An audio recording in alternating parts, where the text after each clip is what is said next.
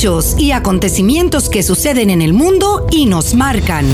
Cómo entenderlos en perspectiva, cómo saber si nos afectan y cómo enfrentarlos.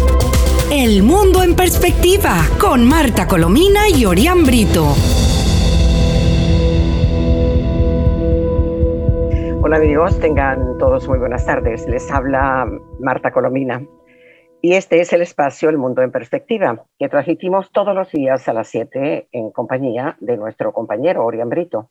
Y desde las emisoras Mundial 990M, Éxitos 107.1 FM y 98.7 FM. Les recordamos, como hacemos habitualmente, que también pueden oír nuestras conversaciones en el ah, podcast entrando a la página web actualidadradio.com. El Mundo en Perspectiva con Marta Colomina y Orián Brito. Hola, muy buenas tardes, Orián. Hola, buenas tardes. Feliz miércoles para todos. Bueno, feliz por decir algo, porque sí, sí. Con eso no son, nada buenas. ¿eh? Sí, bueno, ¿para qué? Al mal tiempo, buena cara. Mira, es que es imposible abordar la información en Venezuela por el cinismo realmente, quizá la palabra más elegante que pueda encontrar para definir a esa gente es el de vomitivo.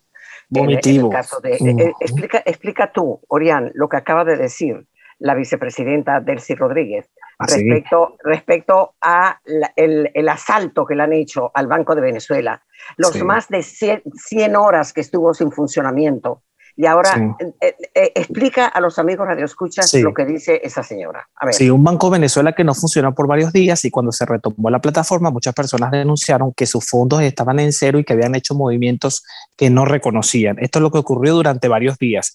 Y hace minutos Delcy Rodríguez, que es la vicepresidenta del, régimen, dice, atribuyó a una supuesta cadena de ataques con el objetivo de afectar el cerebro de la institución. Y dice Delcy Rodríguez, el origen de, que deja allí la huella de los Estados Unidos desde allí se dio el ataque al Banco de Venezuela.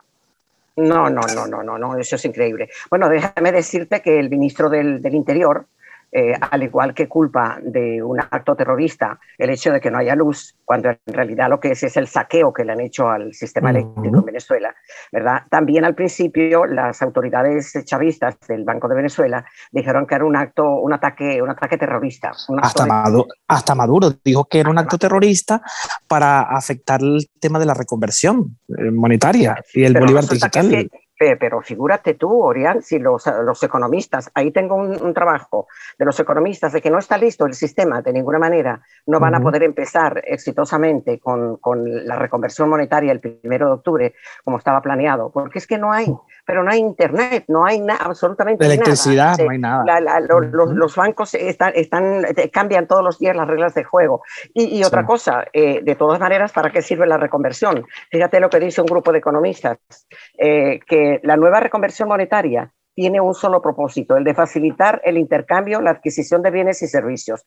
Porque la verdad es que desde el punto de vista de, algún beneficio al, sistema económico, eso va a durar nada, de que no hay beneficio ninguno y que eh, dentro de unos meses va a tener que apelar Maduro, si está Maduro, ojalá que no esté, a otra reconversión. Figúrate tú. Eh, es, lo que todos coinciden que va a ocurrir, correcto. Ustedes se acuerdan de que no hace tanto, Orián y yo, amigos Radio Escuchas, eh, hablamos de cómo apareció una nueva moneda, entre ellas una de un millón de, bolívares. Sí. Que, que, por cierto, era no se compraba nada con eso.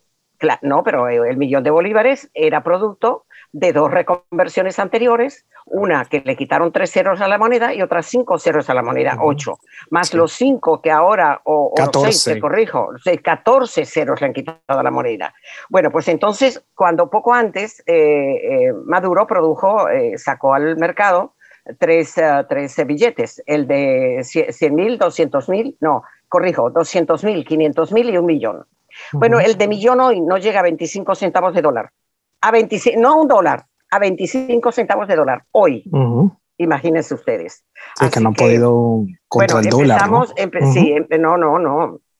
Empezamos la Organización Panamericana de la Salud, según reseña un, un excelente profesor muy acucioso, Tulio Ramírez, eh, da las cifras él de la OEPS, y señala que contradice las cifras de vacunación del gobierno, del régimen de Maduro, que miente descaradamente. ¿no? Y para acabar de completar, ahora para empezar las clases eh, presenciales, tanto de primarias como universitarias, va a apelar al 7 más 7. Es decir, que siete días va a haber clase y siete no, por el amor de Dios. Pero es que además las clases, los salones de clase no están habilitados. Es que no es solamente que le han quitado unos hierbajos por afuera, que, era un monte que se comía la escuela, es que la escuela no existe prácticamente, ha sido saqueada por el, por el, por el lamporato, eh, este, no, tiene, no tiene baños, se han llevado las posetas, se han llevado una, cosa verdaderamente increíble. Y este profesor... Y, disculpe que otro dato es que los niños, en caso de los adolescentes, que son los, eh, los que pueden vacunarse en, los, en, la mayoría de los países, las dosis que se aplican, que son las Pfizer, y eh, no, no, no está en Venezuela, que eso preocupa un poco. espera, es que no sabemos las que están, porque el, el, misterio, el misterio con el que ha eh, tendido una, una, una, sombra enorme, Maduro, es, de qué están vacunando, con qué están vacunando. que ahora resulta que el, el tuvo que ser el embajador ruso en Venezuela el que anunció que ya llegaban, ya, supuestamente llegaron, pero estaban anunciando la llegada inminente de eh, nuevas vacunas de, de Sputnik, de 5, ¿no? Pero no decía si era la segunda dosis, no decía cuál era el monto, no, no, no decía cuántas vacunas llegaron, absolutamente nada. No sabemos si han estado vacunando con la vacuna que no es vacuna eh, cubana. Así que la, la, la, que es la, única que han reconocido y que, y que ha anunciado ciertamente Maduro, ¿no? Así que, bueno, pero volviendo al tema de la OEPS, de la Organización Panamericana de la Salud, Tulio Ramírez, que es profesor y un sociólogo universitario, advirtió que las cifras que dadas por el régimen de Maduro contradicen los datos que está manejando la Organización Panamericana de la Salud sobre la vacunación en el país, lo que genera una incertidumbre enorme para el regreso a clases. Ramírez indicó que a pesar de que la ministra Santa Santaella bueno, esta, esta es la ministra que si sabe ah, leer y escribir es mucho. Es mucho. Sí, bueno, dejó, dejó en, en, su estado donde fue gobernadora, que salió no hace nada, lo dejó en, en, la más completa catástrofe educativa, o sea, algo terrible, ¿no? Bueno, declaró que faltaban pocos docentes para ser vacunados. Mentira, la Organización Panamericana de la Salud señala que apenas un 20% de la población venezolana ha sido vacunada y que eso genera una, tremenda incertidumbre, porque algunas vacunas no se sabe si son eficaces o no, como es el caso de la, de la Tala, y por otra parte, que no ha habido, no se ha comenzado con un sistema de vacunación selectivo que, que justamente vacunen a aquellos sectores que están mayormente expuestos al COVID, como son el sector salud, como son los educadores, como son los policías, la gente que, está, que tiene que estar en la calle cumpliendo una tarea permanente, ¿no? Y hemos, visto, hemos visto tantos ancianos morir en esa espera por vacunarse, eso ha sido criminal. Poner a los ancianos a la intemperie. Sí, Porque sí, son muchísimos los ancianitos que han muerto, como mueren esperando que les paguen la jubilación. Eh, Igualito. en, la, cola, ¿no? Eh, es terrible. Bueno, destacó también, y con esto concluyo, eh, que se ha hablado de la estrategia del 7 más 7 para gestionar la actividad presencial en los planteles, pero que esto no es suficiente porque los planteles no están habilitados de ninguna manera, no hay materiales, no hay, no hay, no hay, es que no hay ni siquiera jabón no hay ni siquiera agua, no hay agua. Eh, te, puedes imaginar cómo, cómo, cómo pueden hacer eso. Algo terrible, ¿no? Bueno, mira, aquí hay un informe del que te hablé poco antes de que iniciáramos el, espacio. Ah, sí, sí, sí. Eh, eh, impresionante, que ya nosotros, tú y yo como periodistas lo sabíamos, pero que es importante dar estas cifras a la población. Correcto. Para que sepan que no es que somos los periodistas que aumentamos los horrores de lo que ocurre en Venezuela, ¿no. Es que hay horrores que todavía ignoramos eh, y que son espantosos. ¿no? El informe de Freedom House, que es una muy prestigiosa ONG internacional, reveló que Venezuela es un país sin libertades en el entorno digital. El informe señala que a medida que la crisis social, eh, económica y política del país se ha agravado, la libertad de Internet en Venezuela se ha vuelto más precaria, por no decir que no existe. Los fallos de infraestructura provocan frecuentes interrupciones de la conectividad, aunque la entrada de nuevos proveedores de servicios ha mejorado el acceso para los pocos que lo pueden pagar, que pueden permitírselo. Los periodistas independientes, que en su mayoría trabajan en medios online, son víctimas de acoso constante del régimen, de agresiones físicas y de detenciones arbitrarias. Los venezolanos de a pie se autocensuran cada vez más en Internet. Oye esto, se autocensuran cada vez más en Internet por temor a ser detenidos por expresar comentarios críticos en mensajes privados o en las redes sociales. Algo verdaderamente impresionante. Y luego, bueno, habla, el, informe es mucho más extenso y es mucho, detalla mucho más, ¿no? Agregó que cuando algún medio digital trata de información de denuncia, lo desaparecen. Hay casos ah, como PP y TV que fueron desmantelados completamente en Venezuela. Es uno, de los cientos que hay. Sí, sí, sí, claro. Eh, el, Poder Judicial, por ejemplo, aquí señala eh, las autoridades siguen manipulando los contenidos en línea, incluso a través de cuentas falsas o incentivando a los usuarios a publicar narrativas progubernamentales a través del sistema Patria. El Poder Judicial continúa emitiendo sentencias politizadas que socavan la libertad de expresión en mayo de, del, 2021 y así ha continuado todo el año. Bajo el subtítulo de obstáculos al acceso dice que la crisis económica de Venezuela, marcada por múltiples años de recesión e hiperinflación, ha obstaculizado la infraestructura de telecomunicaciones del país y la calidad de acceso a Internet. La decadente infraestructura del país sufre averías todo el tiempo, robos, vandalismo, lo que provoca frecuentes apagones y poca velocidad de conexión. Luego, la limitación de contenidos. Oye, el régimen de Maduro continuó bloqueando a los medios digitales y a las redes sociales, tú lo sabes bien, Orián, particularmente para limitar las actividades de los aliados de Guaidó. Un informe de mayo del 2021 del Instituto de Prensa y Sociedad de Venezuela detalló que la censura en línea es generalizada y persistente. Y por último, habla también el informe este extenso de violaciones de los derechos de los usuarios. Dice que aunque la Constitución garantiza de los dientes para afuera la libertad de expresión, el régimen ha aprobado leyes y normas que coartan ese derecho todo el tiempo. Varias leyes, como la ley contra la incitación al odio del año, si mal no recuerdo, 2017, y la ley resorte, ofrecen vías para limitar el discurso que se considera que incita al odio constantemente. Un gobierno que no abre la boca sino para emitir amenazas y odio constante, ciertamente. Que esto comenzó con la ley Mordaza y una de las que nos advertía a los venezolanos lo que podría ocurrir con este silencio era usted en, su editorial cuando salió de Televen, lo recuerdo perfectamente. Así bueno, yo, cuando terminaba por el error editorial lo que hacía es mirar y hacer algún gesto con, con la boca, con los ojos, que era con lo que me podía comunicar. Increíble. O sea, algo, verdaderamente increíble. Y a este informe que se señala el desastre del Internet, imagínense cómo va a funcionar el Bolívar digital cuando el Internet no existe. Bueno, pero espérate un momentico en, diciembre del año 2020, eh, esto, me lo había comido yo del informe de Freedom House, la Sala Constitucional del Tribunal Supremo de Justicia declaró constitucional el estado de excepción. Es decir, toda la censura, toda la supresión, toda la represión, todo eso es normal, porque eso forma parte de un estado de excepción. Ah, bueno, algo, algo increíble. Es un estado de eh, tengo aquí una serie de tips importantes, algunos de los cuales me gustaría que tú comentaras.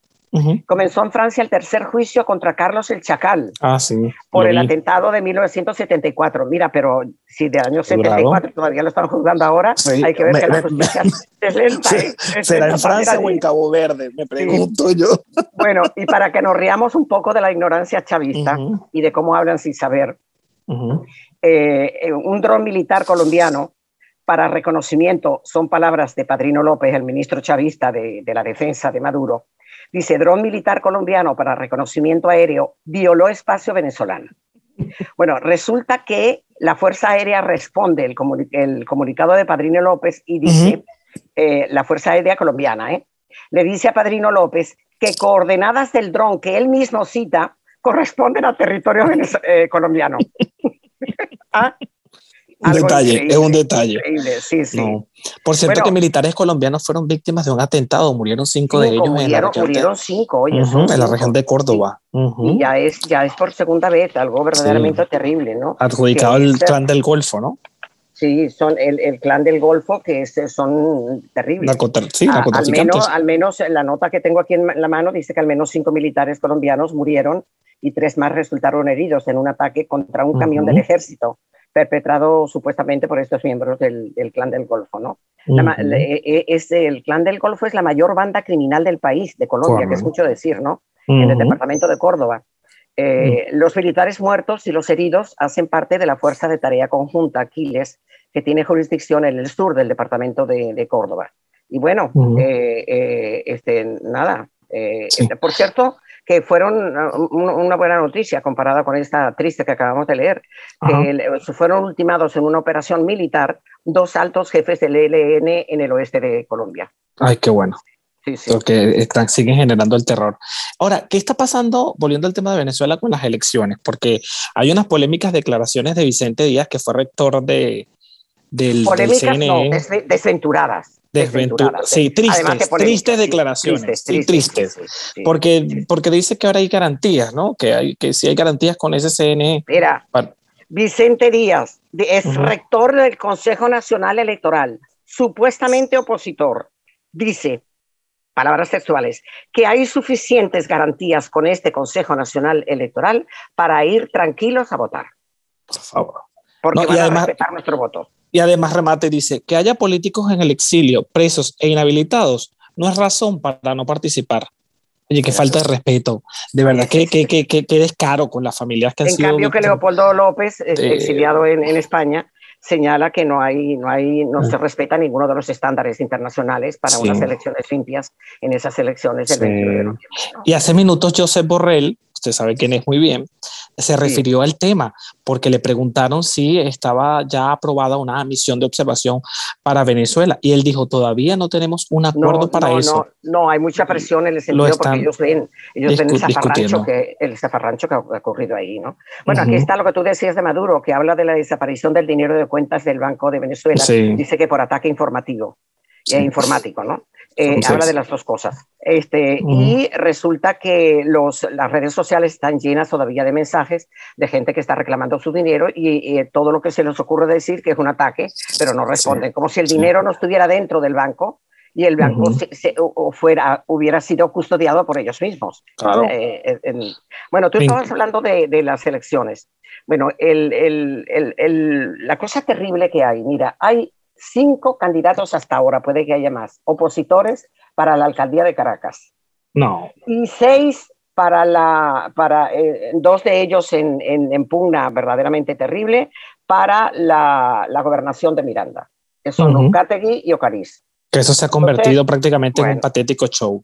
Bueno, no, no, no terrible. Entonces, entonces ahora el chavismo, el chavismo está habilitando a aquellos que más le conviene. ¿Sí? Claro, sí. Pero, Mira, Maduro, Maduro hablará en la Asamblea General. ¿Ya habló? Porque iba a hablar hoy no, Hasta el momento no. Hasta el momento me no. Avisas para no ah, me avisas para no escucharle. ¿Oíste? Ay, no, no. Claro que sí, claro que sí. Por, cierto que... Hay, ahí, ahí, habló el, el, el, que debutó en la ONU, a, mi modo de ver, de una manera muy floja, fue el presidente Joe Biden. Sí, muy flojito, sí. Bueno, yo tengo aquí, eh, bueno, dos, dos menciones que las, recogí de, de, todo lo que él dijo, que no fue mucho, porque fue muy, muy, muy, poco expresivo, ¿no? Sí. Sobre todo partiendo del punto de cómo está el mundo y de cómo está Estados Unidos. ¿ah? Bueno, sobre todo después de la salida de Afganistán. sí, este, este, titular, por ejemplo, muy breve, eh, que no tiene más allá de cinco líneas el texto. El mensaje de Joe Biden sobre Venezuela y su posición sobre los regímenes autoritarios. Dice el presidente de Estados Unidos, Biden, en su presentación ante la Asamblea General de la ONU, llevada a cabo en Nueva York, cuestionó de forma enfática que existan aún países del mundo que mantengan regímenes autoritarios, que están en contra de las democracias y sus buenas costumbres. Esto es muy pobre conceptual y prácticamente, ¿no? Alertó durante su discurso sobre la falta de libertades y afirmó que la democracia vive en quienes luchan por la libertad en Cuba, Bielorrusia o Venezuela. El autoritarismo pretende proclamar el fin de la libertad, pero la democracia vive en todas partes, en Cuba, Bielorrusia y Venezuela. Vive en los activistas que luchan contra la corrupción, en los periodistas, aquellos que se manifiestan a favor de la paz en Venezuela. Es todo lo que dijo sobre Venezuela. Y también expresó, eh, em, este, em, señaló que no quería entablar una guerra fría. Una guerra fría con China, sí. China, y China eh, acusó a Estados Unidos de ser, a ver, a ver, eh, arrogante y de ser algo así como como autoritaria, una, una cosa así. En este, en este, espacio decíamos que, o se esperaba, algunos analistas señalaban que tras la salida de Afganistán, que fue un desastre para Estados Unidos, iba a reforzar esa, esa presión contra Cuba, contra Venezuela, pero hasta el momento no ha ocurrido y con este discurso es que hay que ver cómo tiene de, de, encendida la frontera. Mira, toda la prensa mundial, yo te puedo decir que yo que soy eh, eh, animalito que revisa toda la prensa mundial eh, para ver qué es lo más relevante y lo que, lo que ha resultado generalizadamente preocupante y noticioso, ¿no? La, la fotografía del, del, hombre que creo que fue Sí, sí, sí, montado, de, sí, de, la, de, de, la Guardia Fronteriza a caballo. Uh -huh. Madre mía, madre mía, eso lo ha sacado, sí. lo ha sacado hasta la prensa del corazón. y, la y la situación haitiana, eh, de los haitianos allí, que también hay venezolanos sí. y otros centroamericanos, sí. es tan preocupante. Hoy se desató un caos en el aeropuerto de Haití donde están llevando, porque están realizando unos tres, cuatro vuelos diarios para, para uh, deportar, repatriar a la cantidad de haitianos que dicen que se han. Pero es que, que además, se, espera, es que los haitianos por la que los para Estados Unidos después los colocan en otra parte. A Colombia le dejaron como, no, no recuerdo el, el, monto, pero son unos cuantos. Eh, no, este, bueno, el, en el caso ahora de los afganos, que, que se estima que son 32 mil que van a distribuir. En el no caso de Florida. No me, hablando, no me, estabas hablando de los afganos. No, sí. yo estaba hablando de los, de los haitianos y ahora de los afganos. Ah, los ¿no? haitianos también, pobrecitos. Sí, sí, sí, sí, sí que son. Sí, aquí bueno, se estima que en Florida vengan mil. Déjame decirte que los talibanes eh, en ah, un sí. gesto de, de, democracia que nadie cree, dice, solicitaron poder hablar en la Asamblea General de la ONU. Sí, señor. Bueno, y el gobierno talibán se conforma definitivamente sin mujeres, ni una solita. No. Y con unas pocas de otras etnias, muy sí. poquitas también, también, Y las eliminaron de las escuelas, a las maestras, el Ministerio de la Mujer sí, que existía sí, también. Y separaron a hombres y mujeres en, lo, en, los estudios universitarios. Les ponen una cortina, ¿tú has visto cosas más cursi que esas? No, no, no, no, no. De, de, de, insólito en nuestros tiempos, ¿no? Involucionamos. Mira, cuéntame día. porque salió muy bien Pablo Zambrano, que es un gran luchador. Pablo Zambrano es un hombre que lucha, es, un, es un, un trabajador de la salud que visita todos los hospitales, está pendiente de todo lo que falta para sí. denunciar al gobierno, al, al, al, régimen de Maduro, no le quiero llamar gobierno, este, y, y, eh, y, fue llevado, a, fue invitado por el, el 6CPC y aparentemente lo trataron y, bien, porque es que ese es un, sí. un, hombre muy combativo, ¿viste? Y tiene claro. un sentido que le sigue, eso se hubiera formado un, un, sí. un escándalo y una protesta masiva sí. ahí, ¿no? Pero, pero, lo citan como una forma de intimidación por el trabajo claro, que siguen haciendo claro, en los claro. hospitales para no denunciar lo que ocurre, la falta de insumos, la, es, los malos salarios y las condiciones con las que los venezolanos mueren ante la falta de un sistema de salud como lo hay en Venezuela, como no existe sí. en Venezuela. Sí, sí, sí. señor. Um, eh, quiero que me comente de la, de la Palma, porque de verdad las imágenes. Ay, no, ay, no, por favor, mira. Eso mira, ha sido eso terrible. increíble. La vida en La Palma tras la erupción del volcán eh, eh, uh -huh. Fíjate un titular que tengo aquí, tengo varios titulares. Uh -huh. Será muy difícil construir y casi imposible cultivar. Y la isla Dios de La mío. Palma es la que cultiva los plátanos que, que, que, se distribuyen prácticamente por toda España, ¿no? Viven de la uh -huh. agricultura. Eh, es, es, es, increíble ver, yo nunca había visto un volcán en erupción así, sino que yo lo tampoco. que veía era mucho fuego, mucho humo, pero aquí se ve la lava, el, el, el magma, que corre y, y, además este, este, mm, la, la, lava es tan pesada, es tan, uh -huh. tan espesa. Tan espesa, que, sí. Que, y, y, tiene una fuerza tal pujando desde el interior del volcán que ha abierto, a, a, ayer un décimo, una décima boca.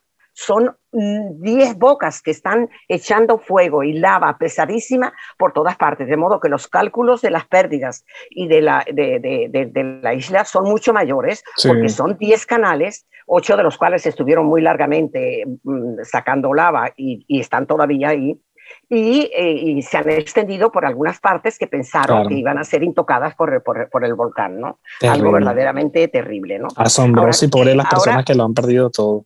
Sí, se calcula, se te, bueno, sabes que se han destruido por, por, completamente y claro, con este mundo lleno de imágenes eh, y, y de, de, instantáneas, eh, es, es, impresionante ver cómo el, la lava se devora, o sea, uh -huh. devora las casas. Se monta sobre una casa y la casa ya no existe, desapareció. Ah, 350 sí. casas, algunas de ellas eh, quintas, chalets muy, de zonas muy lujosas, y ahora está cayendo sobre un pueblo que tiene 150 habitantes, que de muy humilde, que son además productores de plátano y, y tiene las, las, plantaciones y no está dejando nada, nada. Qué tragedia. Y además se supone que al menos 20 o 25 años tardará la tierra en habilitarse. Después la tierra aparentemente se torna muy, muy, muy fructífera, muy, muy, muy poderosa desde el punto de vista agrícola, pero ahora no. ¿Pero a qué y costo? ¿no? Lo, lo, van a perder, sí, todo. Entonces, sí. fíjate, ¿qué pasará cuando la lava llegue al mar? Porque la, la lava, como, como ahora está en un terreno más plano, va mucho uh -huh. más lenta. Antes eh, eh, recorría como 700 um, eh, metros okay. en una hora, okay. ahora es muy, va mucho más lenta y, y, es muy pesada. Entonces está llegando al mar. Ahora, ¿qué va a pasar cuando llegue al mar?